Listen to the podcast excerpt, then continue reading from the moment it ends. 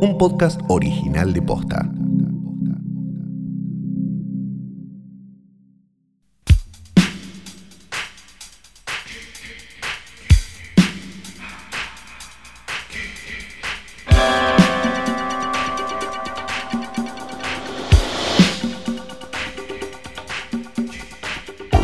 Buenos días, buenas tardes, buenas noches o cuando hayan decidido darle play a esto que no es una cosa más que un nuevo episodio de Hoy tras Noche, el podcast más grande, más importante y mejor visto del mundo, de la historia de los podcasts de posta.net.com. Mi nombre es Santiago Calori. Yo soy Fiorella Sargenti, sí, y tiene razón en todo lo que dijo, es así, es así, no, no puedo decir nada más. Soy, soy bárbaro, me salió muy bien no. Sos Aparte tan la completo que deberías Sí. hacer el, los el podcast directamente solo y así finalmente terminar de sacarle laburo a todo el mundo. ¿Entendés? Sí, claro, bueno, pero es, que es lo que hacemos nosotros Claro, en el podcast, claro. sacarle el laburo a la gente. claro, claro, No. claro, claro, que no claro. sabemos cuál es, pero bueno, la que le estamos sacando. Claro, claro, claro. Lo estamos sacando, así que lo mejor que podríamos Sí. haber hecho durante todo este tiempo, nos explicaron el otro día, o por lo menos eso nos quisieron explicar, no quedaban muy claros los conceptos, era eh, que no deberíamos haber hecho nada, nosotros tampoco. No. Incluso haciendo algo que hicimos solos durante Sí. toda la vida. Sí. Raro. bueno. Raro. Le quiero mandar un Raro, particular bueno. abrazo a nuestros oyentes que no son de Argentina, porque cada tanto me llegan mensajes muy conmovedores de personas Me parece un horror. de Si no son de Colombia, Argentina, me parece un horror, Flor. Colombia, México, Chile, que no tienen la menor idea, obviamente, Ah, bueno, de son quién, lindos países. quién fue Danielito, eh, quién es, Oh. por qué está Rita Hayward en un, eh, en un portarretratos en una mesa, quién es Susana, un montón de cuestiones, dudas, Mm. pero igual escuchan el podcast. Semana a semana le dan play a esto, vos podés creer. Es impresionante. Yo la verdad que los admiro, sinceramente, pero bueno, lo que serán los podcasts de sus países, ¿no? Si están viniendo a escuchar esto. No, debe- deben estar bien. deben le, estar le bien. baja la vara a todo, ¿no? No. Le baja la vara un poco a todo. Pero bueno, Ay. este, teníamos para decir varias cosas este, mm, que, que, bueno, deberíamos empezar a, a Sí. desandar, ¿no? Tenemos un capítulo a todas luces espectacular, donde van a pasar un montón de cosas. Va a haber un montón de emociones. La verdad Vamos que a hablar de sí. una película nueva que, que refiere a una película vieja. Y quizás como el episodio anterior no vamos a decir el nombre de la película como para dejar el misterio, ¿no? Ah, es verdad, eso había pasado en el capítulo anterior, ¿no? Nosotros Nunca terminamos de grabar y Luciano, que, que Sí. pare- que- la verdad yo nunca pensé que estuviera atento, pero parece que estaba atento. Parece Dice, no sí. dijeron el nombre de la película. Y yo le digo, ¿cómo no vamos a decir el nombre de la película? Vos sos pelotudo. Y parece que no habíamos dicho el nombre de la película. Pero la encontraron igual, ¿viste? Muy bien. La encontraron igual. Sí. Yo te- a- eh, aparte, lo gracioso es que encima la info del capítulo no decía el nombre de la película tampoco. Entonces se había generado, podríamos decir, casi podríamos Sí. decir que lo hicimos a propósito, pero no, no nos lo hicimos a propósito. Mm. Nos olvidamos de decir el nombre de la película, o por lo menos eso nos dijeron. Yo la verdad que no volví a escuchar el capítulo, ahora lo quiero volver a escuchar como este, la gente heroica del grupo de Telegram de Mira los Morir. Les mando un saludo, perdón que tenga que meter este chico acá. Este, Hizo una investigación concienzuda y demostró que yo jamás había hablado mal del bordado, ¿no? Muy bien, y le mandamos un beso a Lucía. Ya estamos en tratativas para que el bordado de Danielito llegue a manos de estos conductores. Ya, ¿Qué nos da miedo de Lucía? ¿Por qué no le damos la dirección de alguno de No. nosotros? Tenemos miedo. No, no, ¿Qué es no. eso? No, para nada. Ella me llegó a preguntar si les da miedo darme la lección. No, no, no, no, no, no, no somos dementes. No somos dementes. Eso es lo primero que pregunta, eso es lo primero que pregunta un psicópata asesino. Y ahí la Si te perdemos da a miedo Lucía de darme la nuevo. dirección y vos ahí te sentís como el orto y decís, no, no, no, pará, pará, no, todo bien, toma la dirección. Y ahí viene y te mata. Claro. No estoy diciendo que sea Lucía, Lucía es un amor, hizo un bordado precioso y le daría la dirección de mi casa, pero bueno, habló con Flor, por suerte. Así que, Ah. bueno, fue, morirá Flor Sí. y, y será un tema de ella. Sí. Este, a menos que, que- que envíe el bordado después con Antrax o algo, ¿no? Entonces, me agarra a mí también. Antrax. Sí. Antrax, yay. Hacía mucho que no hablábamos del Antrax, ¿no? Claro, porque Este, sí, no ahora sé con todo esto de. de Antrax, no de sé, hecho. pero con todo esto del COVID que no lo puedes mandar por correo. Justamente, viste que dicen que no, no tiene chances de sobrevivir en, en- en el correo, a diferencia de un. un- Eso es, un, eso es una bola que tiró AliExpress para mí. para que sigamos comprando ¿no? cosas. Como un montón de gente comprando ropita en AliExpress. Y de repente dicen el COVID, no, no, no, no, 15 No, días dura, te tarda no. como cuatro meses en llegar Oh. de la ropita del bebé que ya creció para cuando la pediste en AliExpress. Ay. Este, tenés que comprar, viste que las cosas de AliExpress si compras para un hijo o algo, Sí. las tenés que comprar antes de que nazca. Claro. Es muy difícil. Yo nunca entiendo. Incluso, ¿Alguna vez le, incluso le antes de que tu mujer quede embarazada.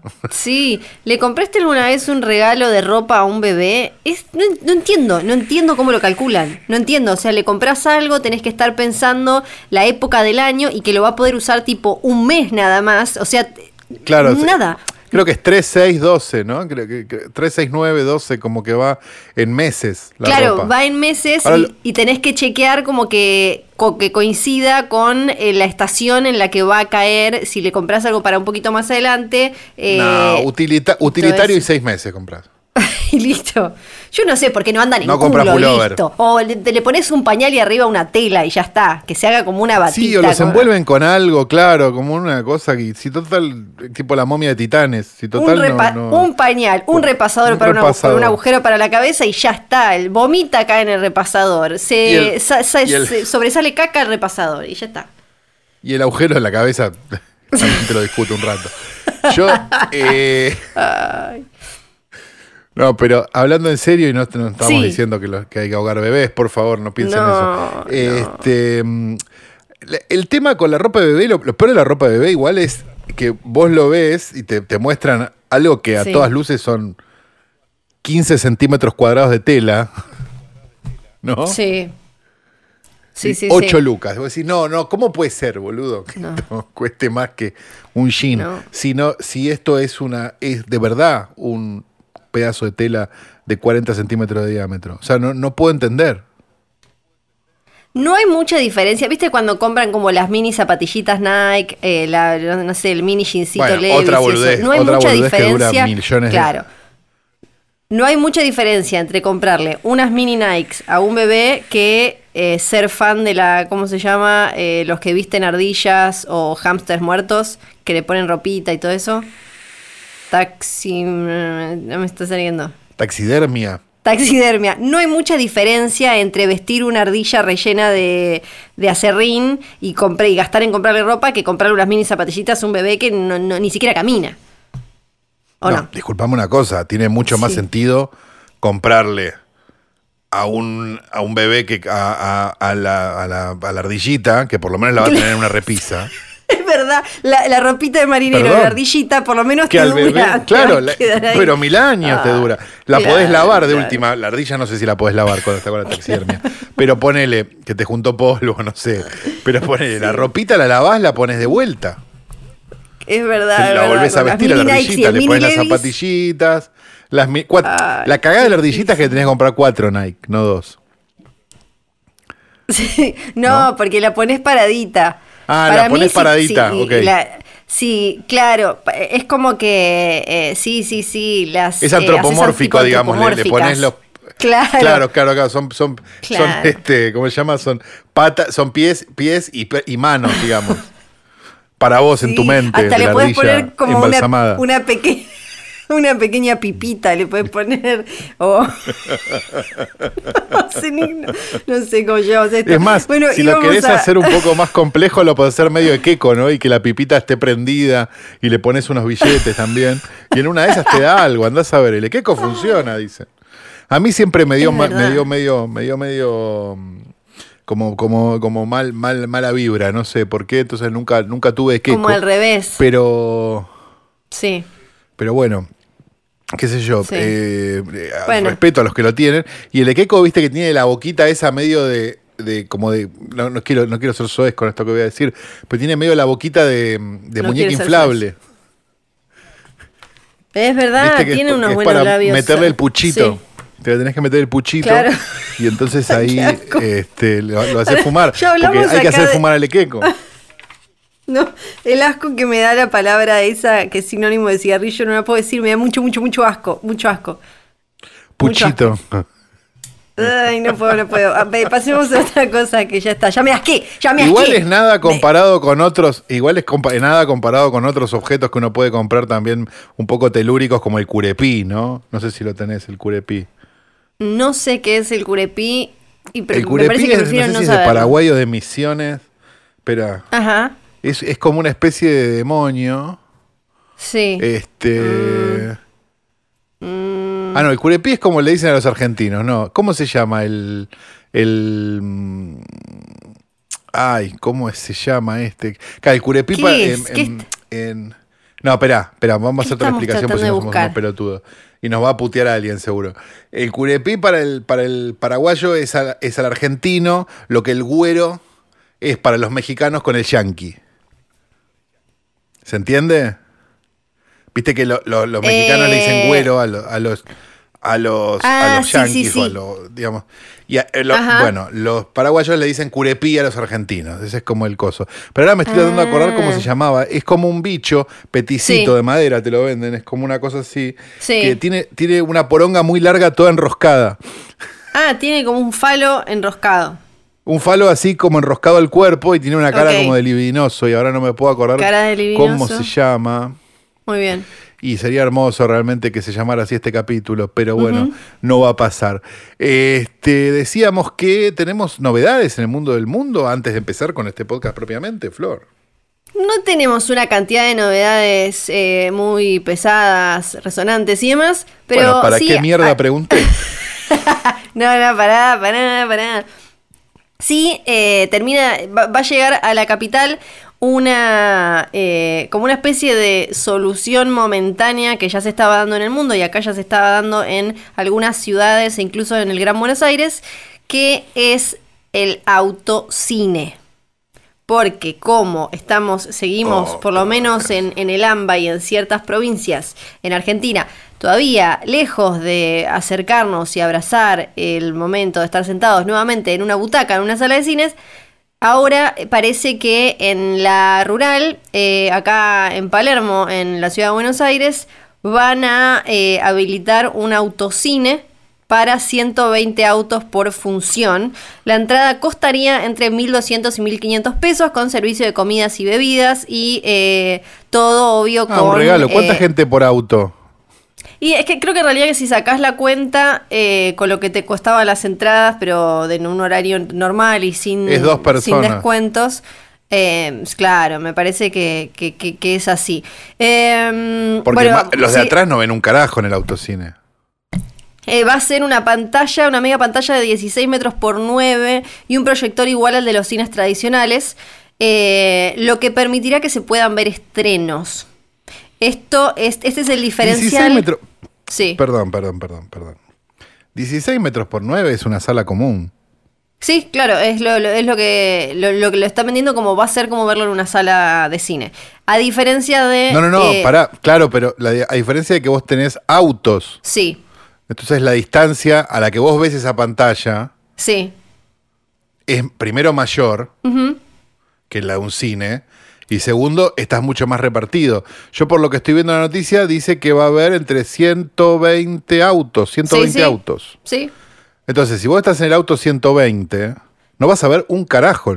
Mejor mirarla en un celular. Y eh, lo- la diferencia con los que ya hay en Pilar, en San Isidro y no sé dónde más, eh, eh, acá por AMBA, es que usan pantallas LED, entonces las distribuidoras obviamente no autorizan proyecciones de estrenos porque no tienen la calidad indicada. Acá eh, No, claro. lo que están diciendo es que sí se podrían estrenar películas además de pasar Harry Potter y Avatar y, y demás y que como Claro, pero- como es eh, mm, como es techado además como es dentro de un pabellón sería dentro de un pabellón tampoco dependería de cuestiones climáticas Ajá. Che, muy bien todo. Ujú. Pero, pero me parece que A, estrenarían, podrían, ¿no? Sí. No, no a nadie está soltando un estreno. no no yo lo que veo le pongan un revólver en la cabeza a sus hijos, ¿no? Ninguno, Sí. de ninguna distribuidora. No, no, yo lo veo muy que difícil. poniendo ningún estreno. sí Claro. sí Este, y por otro lado, eh, no sé, va, no me no, no la veo, ¿viste? Si querés que te diga la verdad. O sea, no, no, no, no, no veo que, que sea yo algo creo, me útil imagino- ni nada. Eh, me imagino que es como una salida para hacer algo y juntar algo de dinero. Eh, dentro de todo esto, en, eh, están haciendo cosas similares en un montón de países. Justo también en estos días salió la noticia de que Sony en su estudio en Los Ángeles eh, va a hacer también em, tipo autocine y va a pasar clásicos como Cazafantasmas, Karate Kid y demás ahí en el lote de, de, Sony en Los Ángeles. Eso igual me parece que es como una experiencia particular y divertida. Claro, pero eso yo sí te lo puedo entender. O te puedo entender los que están yendo a autocines en el medio de la nada, que hay varios que están haciendo drive-ins con, no sé, la masacre de Texas y este, Evil Dead seguida. Joya. Te la entiendo, te la comparto y te la apoyo. Ahora, ir a ver una película que la podés ver en, que la podés ver en Netflix, en, en una pantalla de mierda, que estás a 700 metros, que la ves, digamos, de verdad, digo, la distancia es. O sea, la lógica de pantalla va a ser esta. Sí, sí, yo me imagino que puede llegar tener el celular on arm's reach. Puede llegar a ser eh, una, una opción interesante para eh, las familias que ya tienen como, no sé, a los casi adolescentes o a los pibitos ya un poquito más grandes encerrados en la casa que los sacan a correr por la calle una hora por día, creo que ahí puede ser, ¿no? Una opción como, bueno, vamos ahí, vamos a ver tipo Frozen 2 otra vez, pero al autocine. Me parece que puede ser una salida así. ¿Qué sé yo? Bueno, ojalá. La verdad no, no, no le veo futuro. ¿eh? No, no me, parece me parece que va a quedar en la experiencia y punto. O sea, va a quedar en. Ah, ¿te acordás? Fuimos al auto. Y fin, ¿no? Nadie va a volver. Sí. Nadie va a hacer nada. Acá, viste que. Mm, bueno, ahora acá está. Eh, en, en, Argentina, digo, está todo el bardo en este momento de los actores con la ficción en la tele y demás. Pero en, en cuanto a cuándo se va a poder volver a ir al cine, no se está diciendo nada en ningún lado. Viste, también estamos pasando. Eh, por eh, eh, el momento más áspero en Ciudad de Buenos Aires y, Gran Buenos Aires pero no hay no se dice nada y también ya me imagino que debe ser complicado Actores, porque perdón, a los que les pagan las repeticiones de las cosas, ¿no? Porque porque lloran como si fueran un técnico al que no le pagan las repeticiones de las cosas. Sí, no, ahí es como Imagínate cómo está el foquista. hay que decirle al, a los, actores, ¿no? Sí, Sinceramente. Eh, sí, la bueno, ni hablar Pero que. vi que se reunieron ahora, van a hacer una. Van a hacer algo para, mejorar la industria, dijeron. Vi un video. Porque si hay algo que necesita la industria para mejorar es que los actores la mejoren. Eh, Ay, sí, ahí se están, están haciendo como una especie de agrupación paralela. No sé muy bien, no, no me quiero meter porque no, no le di mucha bola, pero, eh, pero pensaba... Como ellos no le dieron mucha bola a la política de nada hasta que les convino. Pero que acá ni siquiera se está hablando de cuándo podría llegar a, viste, no... Eh, de, de, cuándo podrían llegar a abrir los cines y pienso, también va a estar complicado porque si ya apenas arrancó la cuarentena, algunas de las grandes cadenas que evidentemente no tenía mucho que ver con eso, estaban echando un montón de gente, me imagino que también cuando abran, si esto siguió, eh, si, esto fue así, cuando abran va a haber algún temita eh, también no gremial y, demás, a ver cómo abren, con qué gente, qué pasa con esa gente que, eh, que, que, que echaron apenas empezó en marzo. Eh, entonces creo mm. que va, a haber más de un bardo para que vuelvan los cines, por lo menos las grandes cadenas, ¿no? Obvio, los otros quizás tienen más chances porque también necesitan menos dinero ya para arrancar. ¿No? Como... Claro. Yo cada vez que hablamos de esto pienso en, nuestra oyente esa que está escuchando el podcast atrasado y que va por 2019 con el dólar a 45, nos avisó la semana pasada. Eh, y me lo imagino escuchando esto dentro de un año, capaz, no sé, o no, o capaz más rápido, y diciendo, mirá, pensaban que iban a volver los cines, ¿no? Claro, no, no, no. No, no, no, no. No. Ah, pero Flor no ha traído este escritorio al pedo, porque sobre él descansa el cuerpo muerto de Daniel Tiner, un retrato con y sin perspectiva de género de la querida Rita Hayworth, un logo bordado de trasnoche por Lucía, nuestra oyente a la que nos negamos a darle la dirección de nuestra casa que nos ama y nos va a mandar un Daniel. Y cuando nos mande ese Daniel, seremos muy felices realmente. Y tenemos también este, la imagen de una mujer nacida en Roma, Italia, en el año 1934, todavía entre nosotros, de nombre Marina Sicoña. Quizás uno de los mejores nombres que puedas entender en la vida, pero este, ella, Marina Sicoña, es básicamente una productora de cine que durante muchísimos años fue Este, hizo de todo, ¿no? Trabajó con Elio Petri, produjo Bel de Jour de Buñuel, produjo un montón de gialos. O sea, tiene una, lo, que se podría decir un amplio abanico este, de cosas. Y fue también durante muchísimo tiempo la pareja de Florinda Volcan, una clásica actriz de de eh, ¿cómo se llama? ¿De giallos y de películas italianas medio ah, sí, sí, sí. Ajá.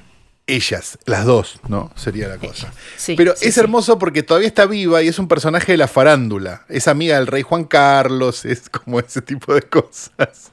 Bien. Este, y hay una nota en la Vanity Fair española que es hermosa, realmente es hermosa, que dice, íntima del rey Juan Carlos, bisexual y modelo a los 82 años. Recomiendo mucho que lean esta nota porque tiene pues, eh, momentos realmente fabulosos, ¿no? Este, como por ejemplo cuando habla de Rock Hudson y de... Ajá. No, de Montgomery, sí, ahí Ah. está. Montgomery Cliff se convirtió en un buen amigo, dice. También Rock Hudson, a quien yo conocía de Venecia. Los dos tenían el mismo problema, la homosexualidad. Este, qué sé yo, capaz que no. capaz que viniendo de una Sí. señora. No sé, es un amor, un amor. Así que recomiendo mucho que lean esta nota porque es realmente fabulosa. Es como, es como flor de grande. Así que dicho esto. Es la razón por la cual esta señora, Marina Siconia, productora de un montón de películas señoras, Sí. pero hábil declarante, está hoy en nuestro portarretratos. Y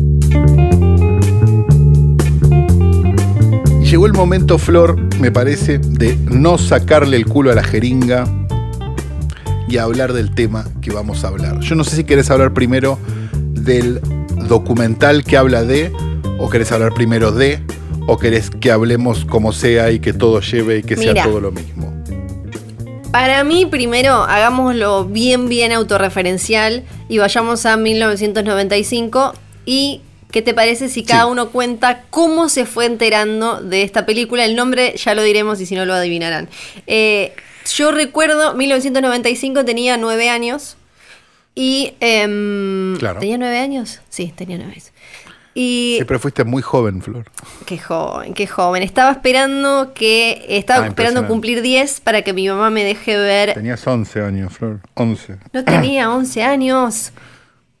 Tenía 10. Sos del 84, Flor, Soy 1995. de diciembre. Siempre me van a decir lo mismo. Soy de yo diciembre. también, yo también. Entonces Yo no tenía. también, Flor. ¿Cuántos años se tiene en quinto grado? 10. Tenías, tenías 10. 10. Tenías 10 para tenía 11. 10. Gracias. Eh, estaba esperando antes de. Ya se eh, saca cuando- edad, es tremendo.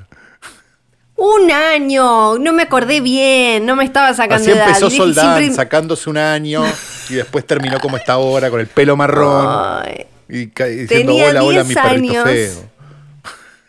Tenía 10 años y me- mi mamá y mi abuelo cuando venían a la gran ciudad, a Buenos Aires, me compraban revistas de cine, revistas españolas de cine que compraban en ese kiosco que estaba mm, donde nació Camelot, el kiosco ese, ¿cómo se llamaba? Claro, Vele. ese, gracias. Ese. El de Corrientes y Uruguay. Exactamente. Eh, bueno, yo siempre iba ahí y me compraba esas revistas y después me compraba La algunos cinemanía, póster de y las fotogramas. Y las fotogramas. Claro, y cuando venía mi mamá o mi abuelo, y yo, porque ellos eh, viajaban más, eh, obviamente, pues niña, colegio y demás, me, lle- me llevaban entonces las revistas de ese momento, que acá igual creo que llegaban tarde, con meses tardías. Seis meses tarde, porque lo que se compraba, esto para, para, para ilustrar, Sí, simplemente sí, era la favor. devolución de las películas españolas, Bien. de, las- de las revistas españolas. Entonces lo que compraban era básicamente papel. sí, bueno, yo... O sea, lo compraban a precio de, de kilo de papel y lo vendían acá. Que no eran caras igual, hay que decirlo. No eran revistas caras. La- porque, la- digamos, si tomabas las que venían a horario, valían casi el triple de lo que Claro. valían las, las comunes. Este, pero ta- era medio. te abrochaban. Bueno, yo de precios, te imaginas, mucho no sabía, pero eh, las disfrutaba un 3.50 montón. valían. Las disfrutaba muchísimo y me las llevaban y las devoraba. Y así aprendí, por ejemplo, que eh, Duro de Matar era Jungla de Cristal. Después de estar pensando un buen rato, como, ¿qué Ah, mierda claro. esta película? Parece Duro de Matar, pero no es. Y cosas así. Y ahí eh, te, te dabas cuenta. Entonces, eh, estaba esta niña, niña Flor, que eh, buscaba, que, que leía mucho estas revistas, que tenía una. mm, eh, tenía un póster de leyendas de pasión en su cuarto, eh, que tenía Ah. también, que había esperado cumplir 10 para que la madre la dejara ver eh, tiempos violentos. Y de golpe en estas revistas empezaban... Ah, es una buena edad para verla. Sí, mi, mi vieja me dijo, me dijo, cuando Porque tengas ya a los 10 10 podés procesar Sí. la secuencia de Marcelo Wallace con la bola roja en la boca, todo eso, está bien. Sí, sí, me, me recuerdo que me dijo cuando tengas, cuando tengas 10. Y cumplí Pero 10. mamá Flor la había visto. ¿Sabes que no recuerdo si la vio en el cine ella? No me acuerdo, porque obviamente yo igual la vi en, en, en VHS. En video. En VHS. Y, y en estas revistas se, se empezaba a hablar de una película que estaba protagonizada por una mina que yo conocía por Salvado por la Campana, una serie que, Claro. que veía de unos pibes en un colegio, todo muy colorido, todo muy fines de los 80, colores pasteles y demás. Y parecía ser como de bailarinas y algo así como medio glamoroso. Flor ya se Y- enganchó. y yo se decía, como, ¿qué será esto? Y bueno, era esto de lo que vamos a hablar. Exacto. Bueno, yo en el 1995 estaba en la revista La Cosa. No, no sé Sí. en qué mes se estrenó esta película, pero Ahí ya te digo. yo ya andaba por ahí y estaba atento en septiembre. Se estrenó en Estados Unidos, así que debe haberse estrenado un poco después acá. Este. mm, Y yo ya estaba un poco atento a Argentina. Enero del 97 se estrenó, dice acá. Yo no. No. Mm, No. Parece que miente IMDB, ¿eh? Una vez más miente IMDB, pero, chicos. pero. Ah, Dense cuenta. Eh, bueno, digo, y estaba atento un poco a la cartelera. Sabíamos que el querido director de esta película de bailarinas Sí. eh, estaba. venía de dirigir este. mm, ¿Cómo se llama esto? Una otra película señera, digamos, del mundo del video, de la época del video, que era Bajos Instintos, ¿no?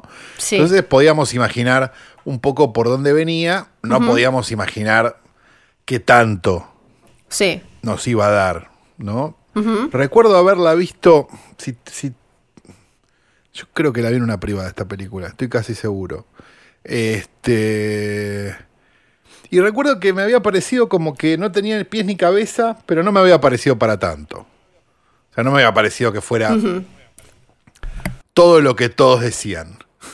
No, digo, la razón por la cual estamos hablando de esta película que, que- que no estamos nombrando es porque este año, o mejor dicho, el año pasado, pero este año se pudo ver, salió un documental este, dirigido por un señor que se llama Jeffrey McHale, que la verdad que no tengo idea qué hizo antes, nada. Vamos a chusmearlo. Sí, te No. hago unos doc- edit- No. editor, editor de, de cosas, este, pero poquitas también, que se llama You Don't Know Me, que es básicamente la historia detrás del culto, podríamos decir, porque no es mucho la historia de la película, sino es más la historia del culto, a Showgirls, la película de Paul Verhoeven de 1995. Eh, que fue abrazada un poco por, por, por, me parece de manera snob, por dos públicos. Primero por el público del- de Tan Mala es Buena. Y por Sí. el otro, por el público de, no, esta película es buenísima. Me parece que Showgirls no es ninguna de las dos cosas. Entonces ahí es donde me parece que un poco el documental falla, pero eso lo vamos a hablar después. Este, y que Showgirls gana con los años. Parece que hay varias cosas. Digo, yo el, el ejercicio que hicimos con Flor, por lo menos, fue ver el documental, qué sé yo, y volver a ver Showgirls. Cosa que yo hacía muchos años que no hacía.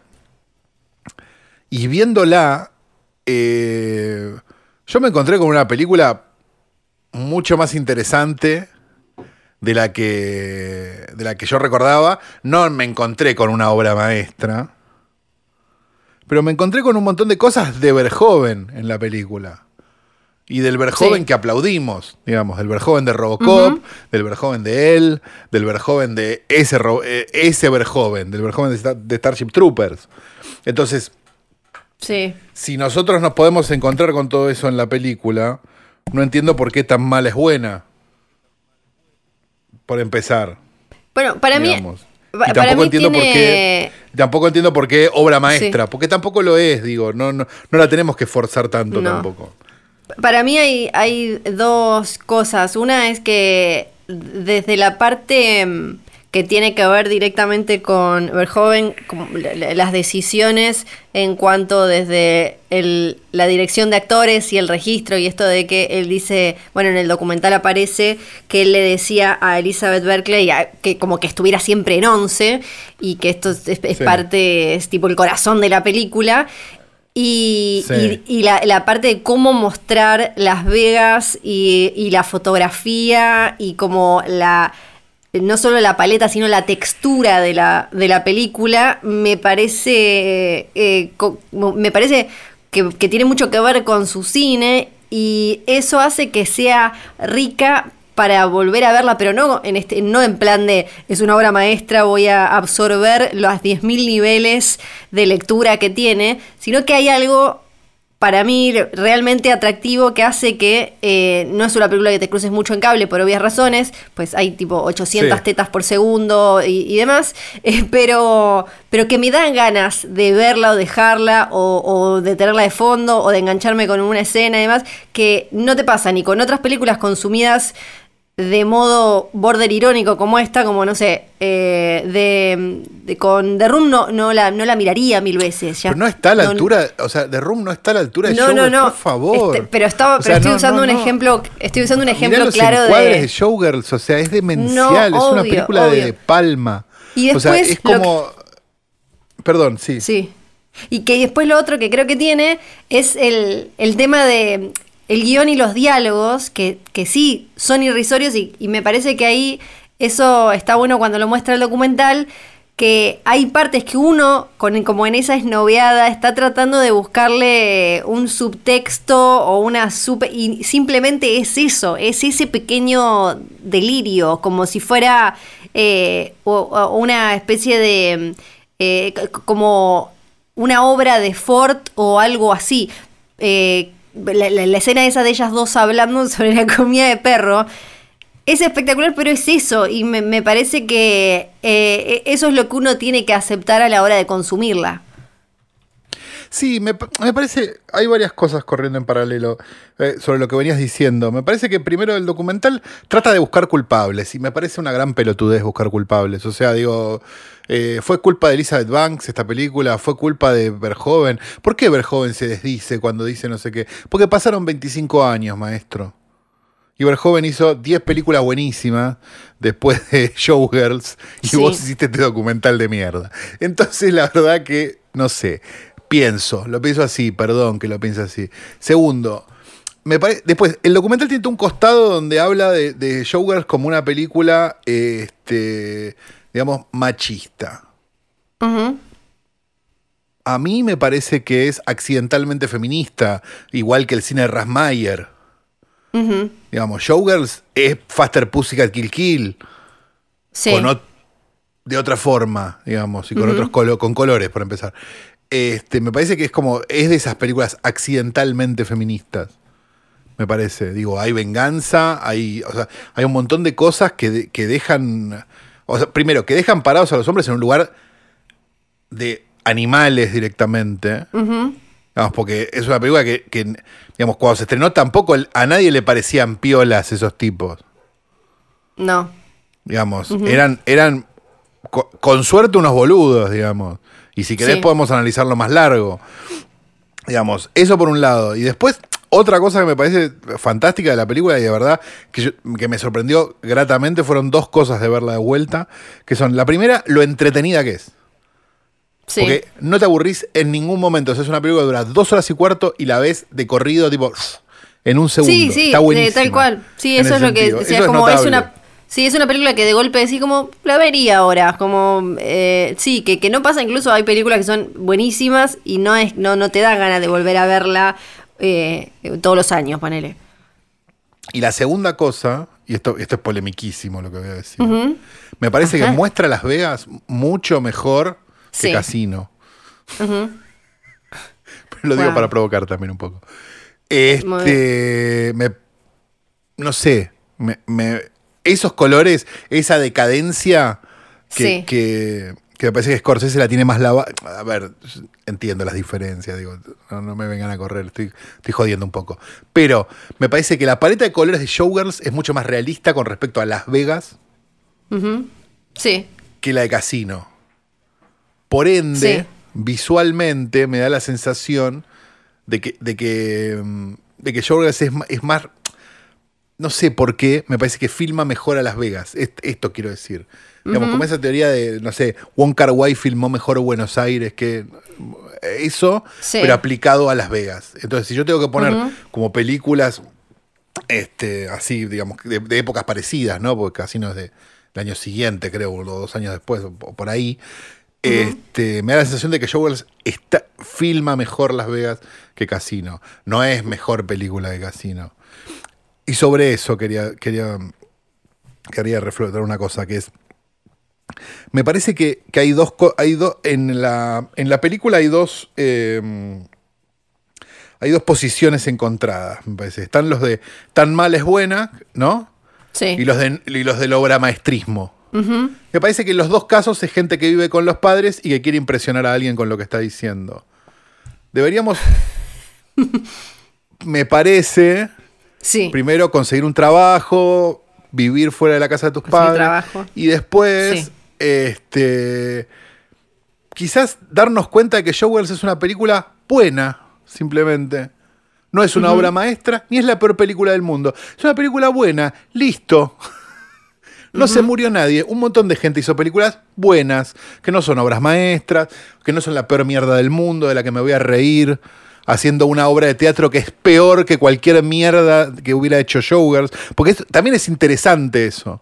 Digamos, todos esos personajes que va mostrando, que se ríen y que pasan de la película, en ningún momento hacen nada que tenga un piso de dignidad con la película. Sí. Entonces, eso, eso también me resulta súper interesante. O sea, como, como todos los que sobran una película Sí. de Verhoeven no podrían, ni naciendo de nuevo, filmar ni medio plano como Verhoeven. Sí, sí, para, para no, lo que, con lo que decías de Casino, eh, creo que también eh, Showgirl se anima a mostrar a Las Vegas mucho más trayera como es, porque, bueno, Claro. Scorsese tiene siempre como esta, tiene, eh, eh, Scorsese le da onda a los mundillos criminales o inmorales y demás que, que muestra, por eso siempre constantemente le están diciendo, ah, glamorizás esto, eh, el, el- el robo, la estafa, la po- po- porque tiene esa cosa. Y creo que lo que hace Showgirls es mostrártela más todavía como una cuadra ¿quién meada glamoriza la estafa? Dense cuenta. Una, una cuadra meada de 11, ¿no? Como eh, que, creo que Showgirls te la muestra mucho más, eh, mu- mucho más así, se anima a eso.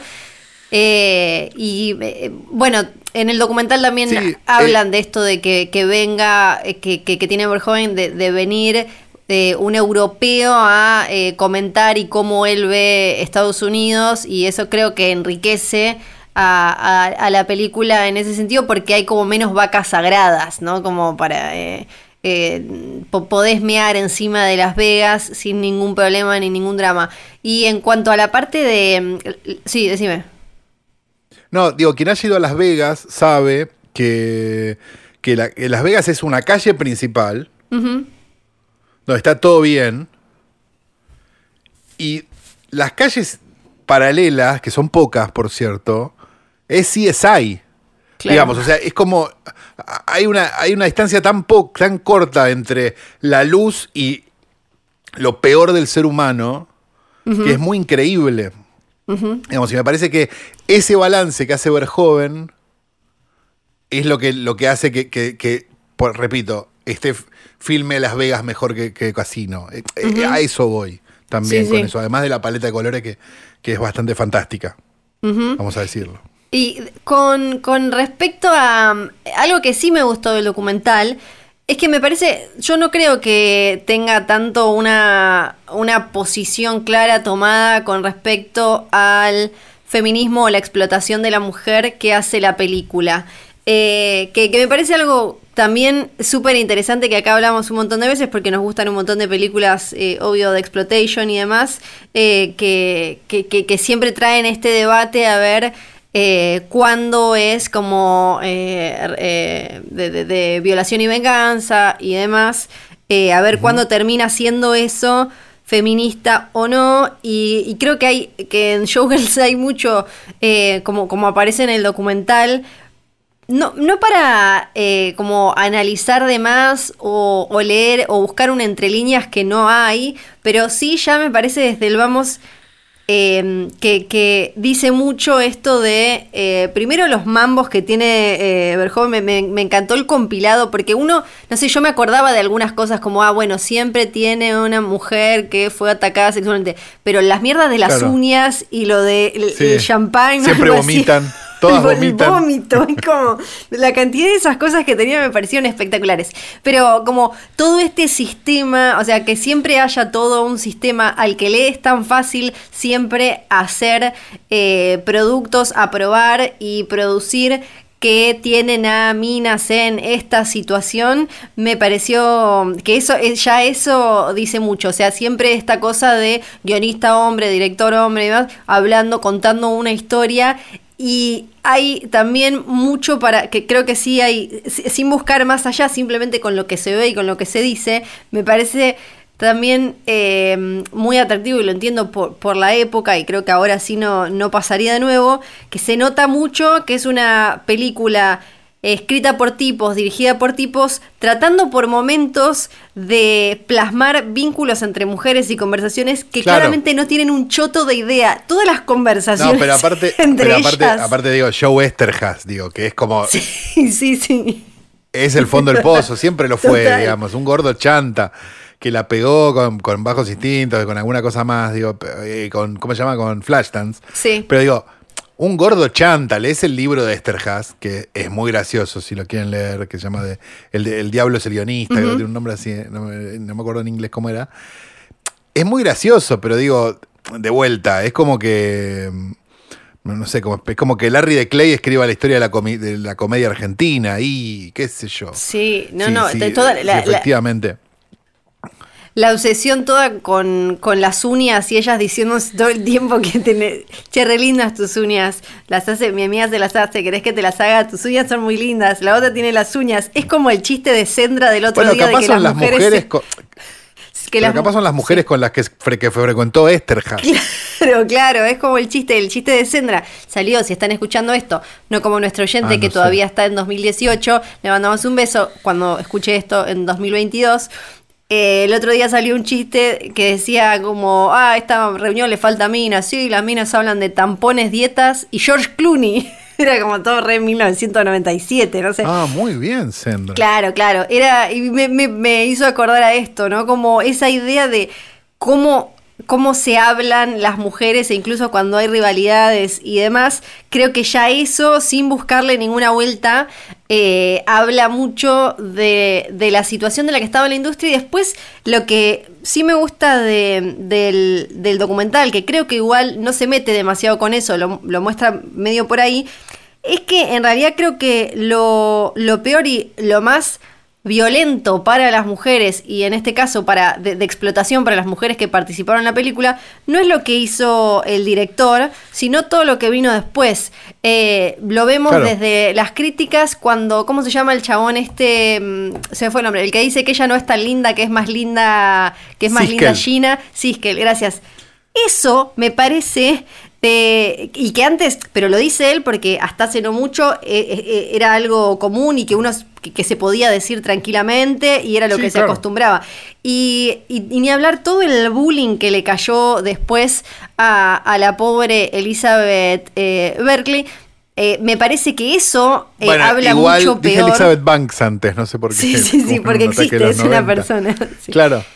Este, ¿cómo se llama? Igual, digamos, ella un poco de mérito hizo, digamos. Sí, sí, sí, pero- Yo no, yo no creo que él, digamos, para mí eh, hay algo, digamos, hubo una de, bueno, me toca, este, me toca remar esto, ¿no? Sí.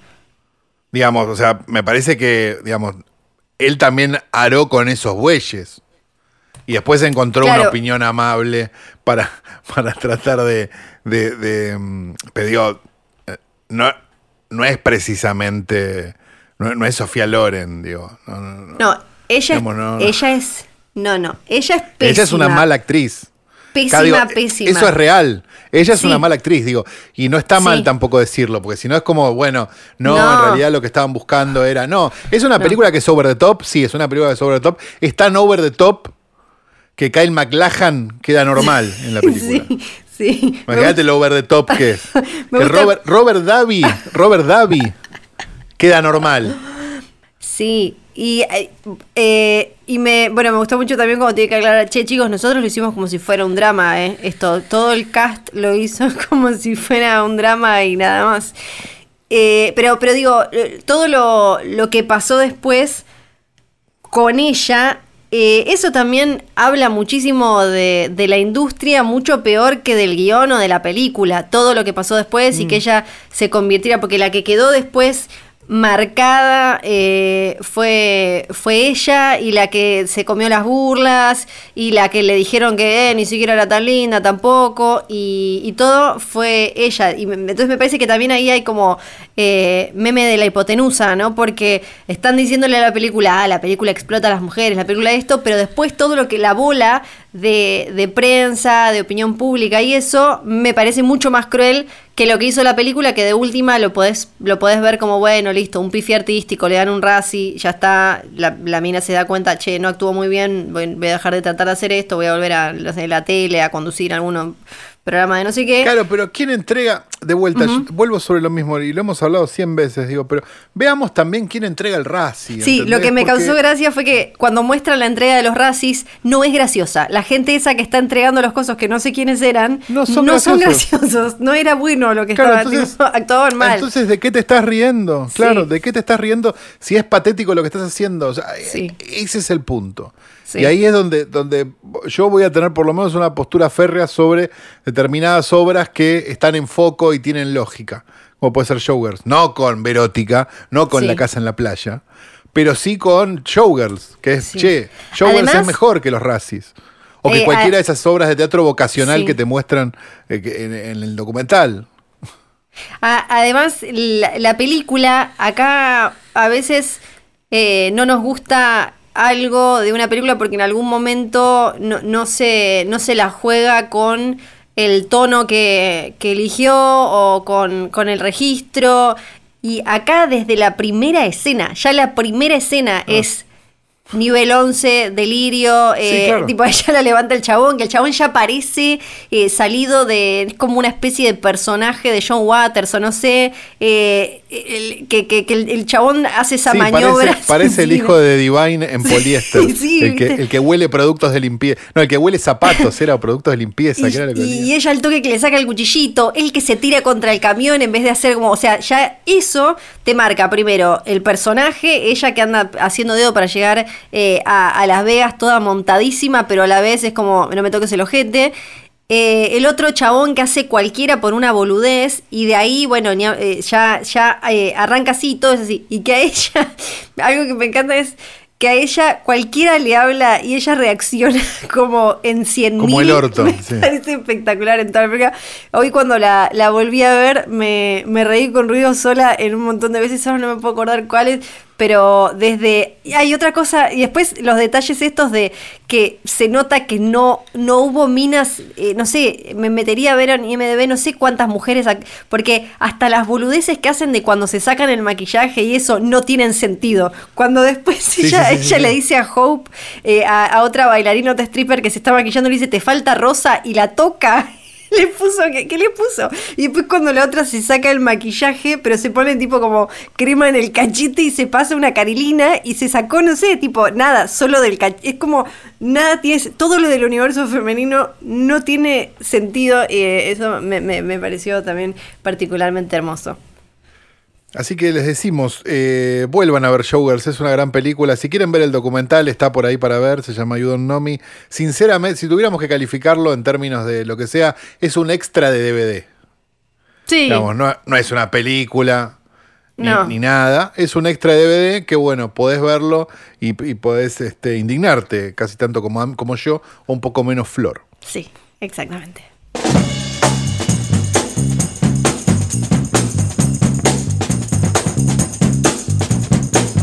Camionero Leonardo Mocfalvi conocido como Renolito, que fue noticia por sus imprudentes videos y sus maniobras en las rutas de la Patagonia con su camión, se volvió furor en las redes y ahora hasta tiene su propia canción de cumbia que suena así. Así. La fama que se ganó llevó a que le hagan memes, videos y ahora produjeron un remix con sus polémicas frases en estilo cumbia. ¡Aprendan salame! Que bajo el nombre Renolito ATR, en un remix, nuevamente, no sé por qué lo tenemos que poner en la misma oración, realizado por Christian DJ. Un tema para escucharlo mientras está conduciendo, dicen acá la gente de Crónicas Fueguinas, que realmente están hilarantes. Renolito ATR ahora tiene su propio tema remixado y es mucho más famoso que Fiorella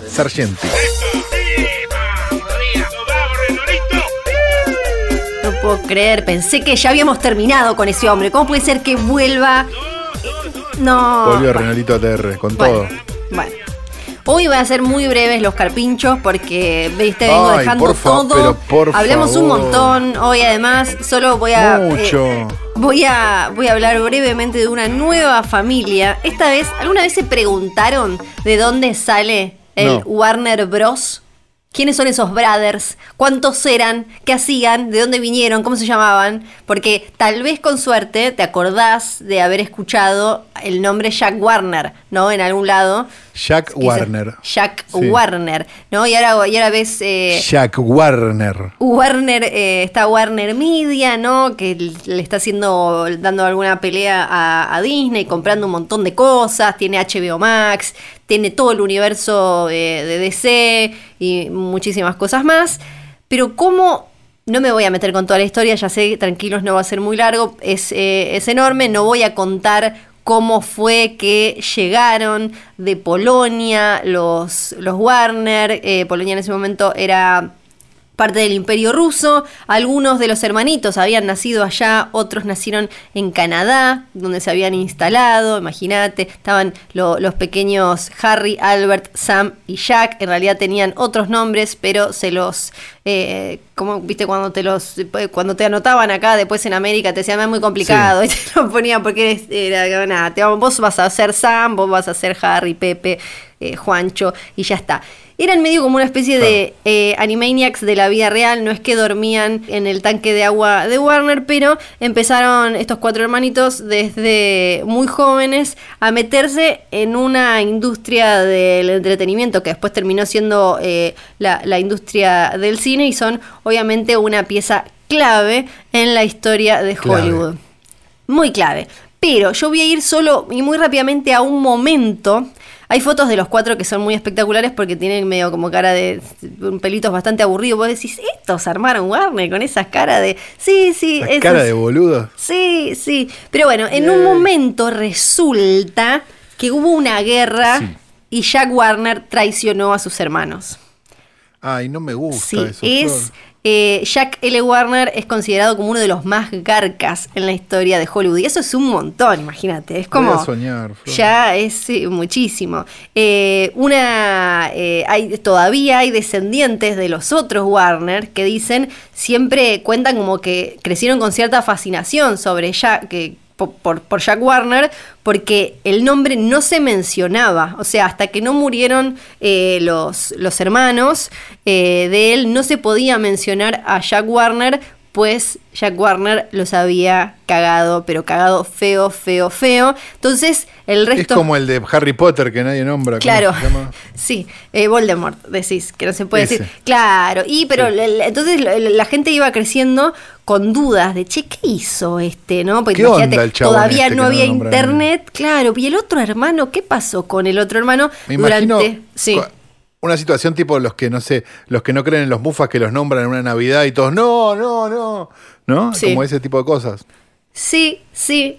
Todo. El, el bardo es de 1955, cuando Jack, que, ojito, era el, el- el más chico y era el vicepresidente en ese momento de- del estudio, de alguna manera hizo que eh, sus hermanos, eh, Harry, que era el presidente de la compañía, y Albert, que era el, el tesorero, aceptaran 22 millones para irse de la compañía. Hizo como ahí unos truquitos y él ¿Qué Un hizo? teje. Sí. Le compró. A- o sea, él hizo a sus hermanos. Le dijo, che, vendan, vendan, vendan, sí, no sé qué, vendan. Y él después le compró a los, a los eh, compradores, que eran eh, unos banqueros, les compró eso y ya ahí ganó un millón, o sea, ganó un millón de dólares en la movida, él, y además se quedó con el estudio y los hermanos se fueron a la casa. Es espectacular. Y era el más chico. ¿No es fabuloso? A ver, si lo pudo hacer y Sí. los hermanos estuvieron de acuerdo. Sí, el tema es que no fue del todo claro con respecto al plan. No es que les dijo, al, bueno chicos, vamos a hacer esto y ustedes se van a poder ir a casa. No, no es exactamente eh, así. Eh, el tema es que eh, les, les ocultó estos datitos, estos datitos clave y... eh, de- Pará. Sí. ¿Los hermanos estaban trabajando en el estudio o no estaban haciendo Estaban- un carajo? Sí, sí, sí, estaban trabajando tesorero y presidente. ¿Y Jack Warner estaba haciendo qué? Era el, el eh, vicepresidente. ¿Y qué, ¿Pero Hizo qué decidía quién? Hizo un golpe, les hizo un golpe silencioso. O sea, se ve que él, el más chico, quería, por, por lo que uno entiende, quería manejar todo, pero eh, obviamente no podía porque era de, de- de los cuatro hermanos, entonces armó todo esto para quedarse él solo. Para, tenemos el tesorero, el, presidente Sí. y el vicepresidente. ¿Qué, ¿El cuarto que hacía? El cuarto no sé exactamente, ya te lo busco. Ese era un pajero, el primero que vendió, seguro. Ricardo Ford, El seguro. cuarto, eh, creo que era Sam el que nos está faltando exactamente qué hacía. Que, eh, a ver, bueno, ya lo voy a encontrar. Por, por ahora pongámoslo tomando el té por ahí. Y mm, Sí. eh, sí, quizás no estaba haciendo tanto, tanto. Igual uno entiende que si Jack Warner logró hacer todo esto, era el que más chances tenía de sobrevivir en Hollywood, en el Hollywood que se iba a venir. Si esto lo hizo en 1955, no era como. eh, bueno, lo tremendo es que después de eso, poco después, Harry tuvo un patatús de salud zarpado y entonces Albert le echó la culpa a Jack, esto se lo hiciste vos, turro, sí, turro, forro, que nos dejaste sin nada y ahora estás y qué sé yo y no sé qué, no sé cuánto. No. Sí, exactamente. Eh, ¿Para qué ahora me, ahora me quiero sorprender con sí. delay? No. Me encanta, podemos directamente cortarlo y guardarlo y, y guardarlo así. Sí, es espectacular. Eh, Jack eh, incluso después eh, no, no fue ni siquiera a cuando, cuando se murió, ni siquiera fue al funeral. Se quedó, parece, en la Riviera Eso Francesa. ya no me gusta, a mí me parece. Le dijo, bueno, eh, ya es como muy, muy complicado. eh, no, no. Esto no, no, no voy a ir a, a ningún lado con vos. Eh, No, paja, paja ir, le dijo. ¿Qué paja? paja ir. Sí, claro, no, no, no, es, eh, es una fiaca. Y bueno, en la familia nadie lo podía, nadie lo pudo eh, mencionar y quedó este misterio que una vez que llegó internet, yo me la familia Warner googleando a ver qué se decía. Hay un montón de historias eh, espectaculares de, de Jack Warner que terminó, terminó muriendo en 1978 y estuvo, ya te digo, cuánto tiempo eh, activo, hasta el 73 estuvo dándole, tuvo que ver, eh, obvio, con un montón de las grandes películas. en- Hasta el gobierno de Cámpora estuvo. Sí, Viste, sí. Como no tiene lógica, ¿viste?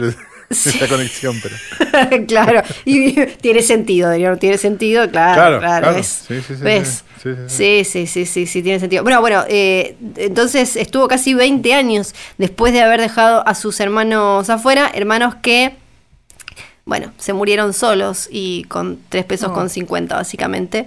Eh, Bueno, no la supieron administrar tampoco, porque le dieron plata. Sí, le dieron. le- sí. Bueno, pero el otro debe haber. Me imagino que ahora los herederos de Jack deben tener más que los otros, que los herederos de los Bien, otros. pero ¿o no? 20 palos, pero 20 palos de 1009, ¿cuánto? Ah, 1955, sí. 22 O sea, millones, sí.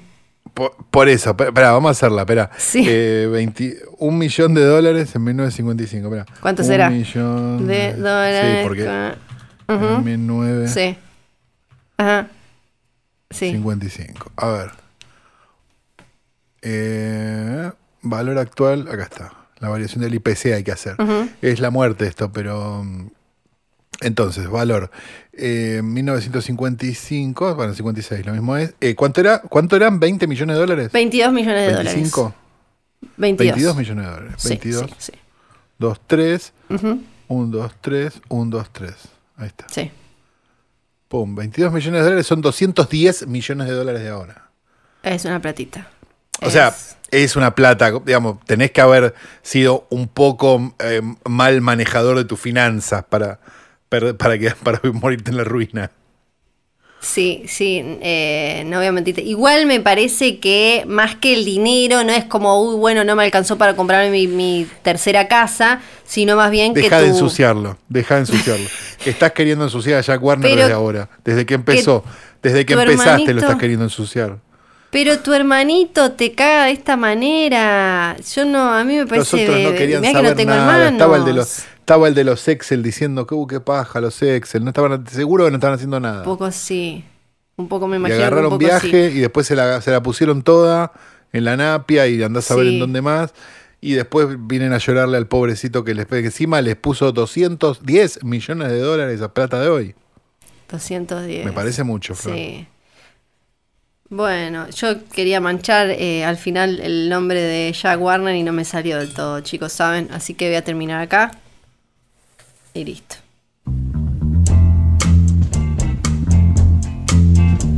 Pero lo que sí podés hacer es manchar mi buen nombre, Flor, presentando el videoclub del tío Calo. Sí, claro, ¿sabes? Sí, claro, porque te estaba diciendo, bueno, los carpinchos hicieron caquita y es el olor sale de la caca de los carpinchos, que, ¿sabes? Me traje a casa todos los carpinchos que habían quedado afuera del, del country ese que los dejó afuera.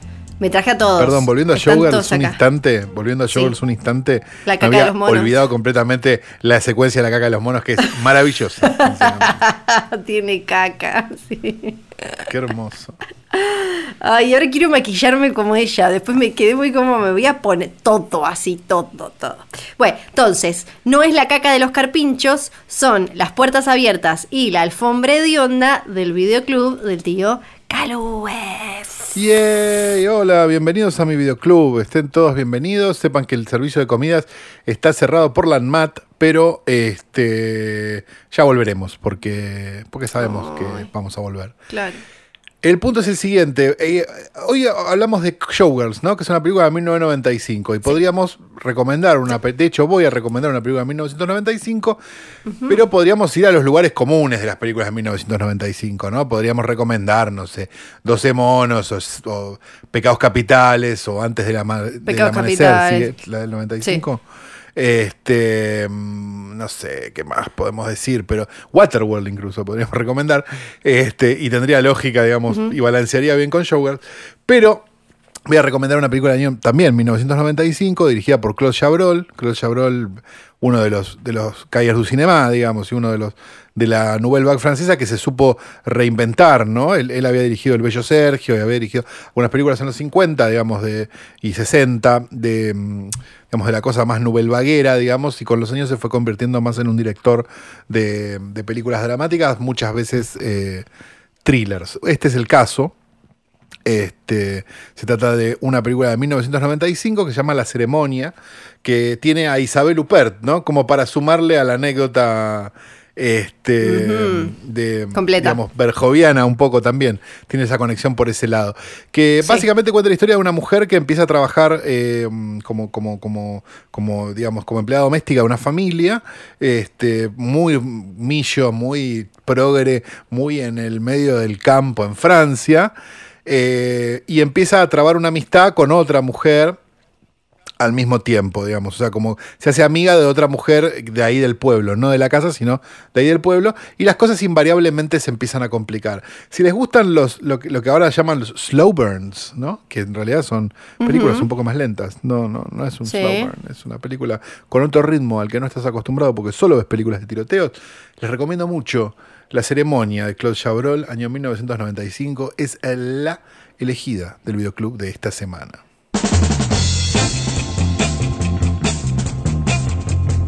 Y es de esta manera que llegamos al final de un nuevo episodio de hoy tras noche, ya habiendo pasado tranquilos este, la marca de la hora, que ya me pone mal, ¿no? Se, le notó la marca de la hora ¿no? Este, como de los decadentes, a Flor, que se quedó dormida este, varias veces mientras grabábamos esto, incluso mientras hablaba mal de Jack Warner.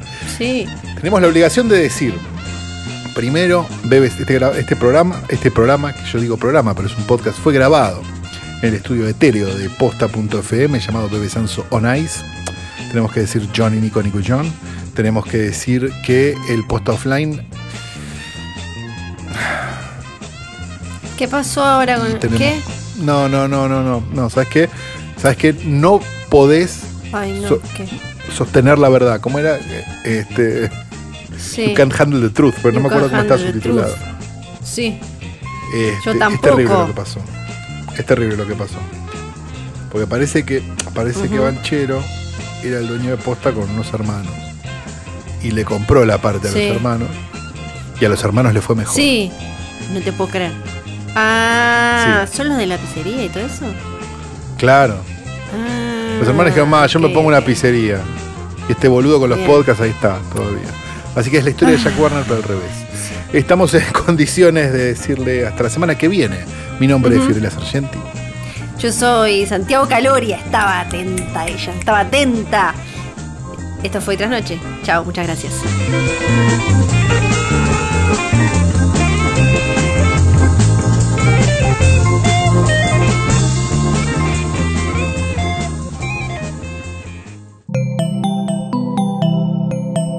Un podcast original de Posta.